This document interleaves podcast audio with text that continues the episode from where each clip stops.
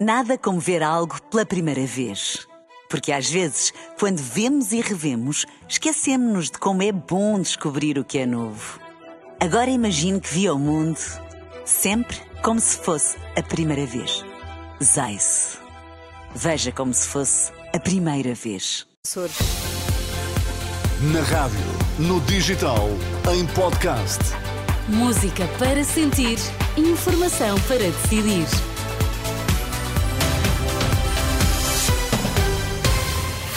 Uma boa semana. Vamos saber que notícias marcam esta hora. Olá, Sérgio Costa, bom, Bom dia. Às oito, o que é que é importante sabermos? Há cada vez menos comboios e mais atrasos. A Autoridade dos Transportes faz retrato negativo da ferrovia. Nesta edição, ainda a análise ao fim de semana político. Então, e no desporto a esta hora, João Fonseca, bom dia. Ana, bom dia. Mercado de transferências agita-se no Benfica e no Sporting. Então vamos lá, as notícias das 8 estão 8 graus eh, em Portimão, 5 em Lisboa, 5 no Porto, 8 em Faro. Vamos lá.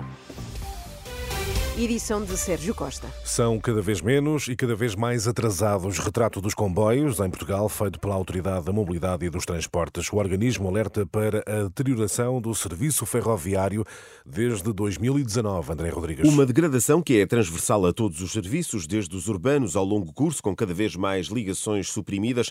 Esta é a principal conclusão do relatório sobre desenvolvimento do mercado ferroviário nacional, publicado no final de 2023. Os utentes dos comboios comboios urbanos da Grande Lisboa são os que têm mais razão de queixa quanto à redução da oferta.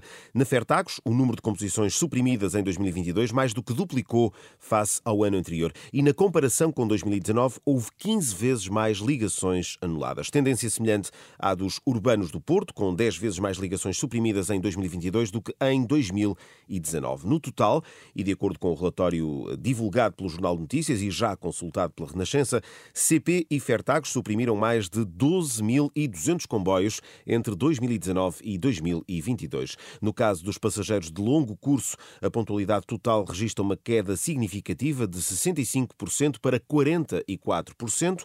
O relatório conclui ainda que Algarve Oeste tem as linhas com capacidade mais desaproveitada. André Rodrigues e o retrato negativo sobre a ferrovia feito pela Autoridade dos Transportes. As pensões da Segurança Social são pagas hoje, com os aumentos previstos para este ano, entre 5% e 6%, e de acordo com as novas tabelas de retenção na fonte do IRS, em causa estão os pensionistas que recebem pensões atribuídas pela Segurança Social antes de 1 de janeiro de 2023, como define a portaria publicada em 11 de dezembro em Diário da República. Funcionários judiciais em greve às horas extraordinárias. A partir desta segunda-feira, a paralisação vai decorrer todos os dias entre o meio-dia e meia e uma e meia da tarde e entre as 5 da tarde e as 9 da manhã do dia seguinte. Com este protesto, os funcionários judiciais exigem o reconhecimento do trabalho realizado fora das horas de uh, serviço.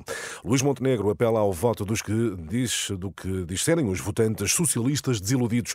O líder do PSD considera considera que o PS desperdiçou a maioria absoluta. Este projeto da AD é para vós. É também para aqueles que se desiludiram, para aqueles que se decepcionaram, para aqueles que acreditaram. E nós temos respeito democrático por terem acreditado noutros que não nós.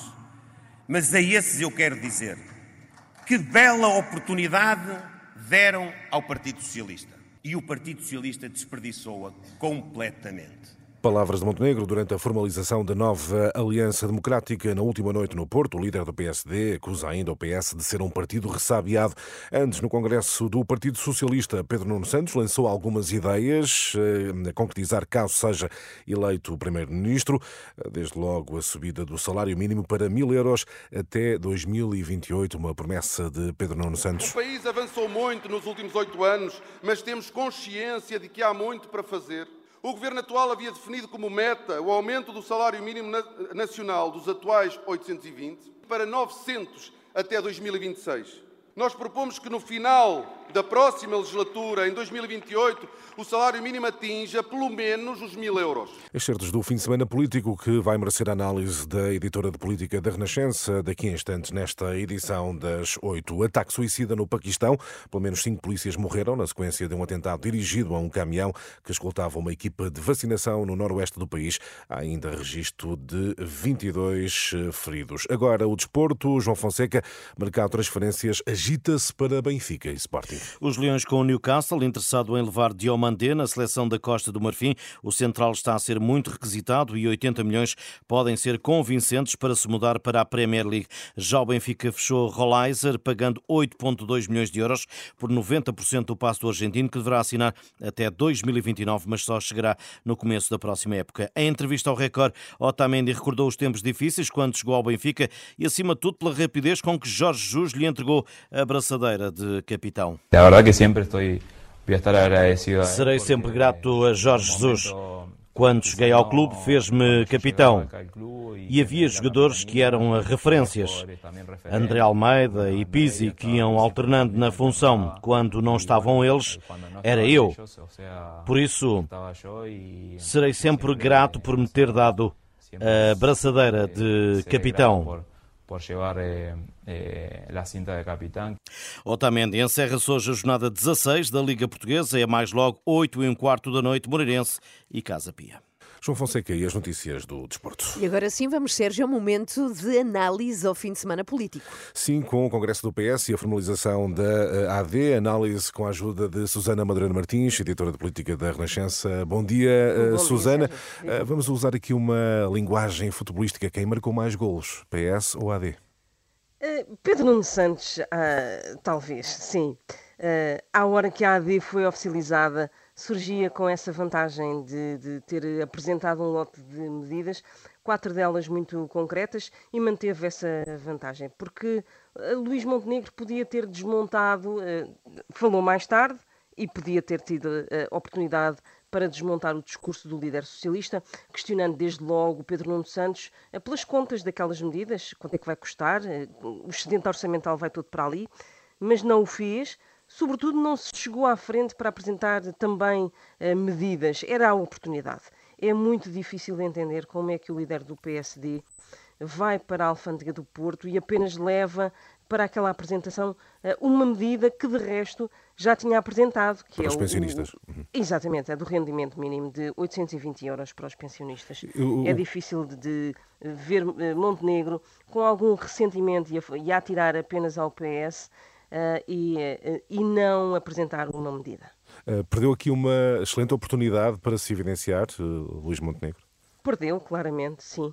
Teve casa cheia na Alfândega do Porto, conseguiu mostrar que tem o apoio de independentes como Rui Moreira, isso é bom, achei positivo. Foi coisa que Pedro Nuno Santos, por exemplo, até agora não tentou, o eleitorado fora do Partido Socialista.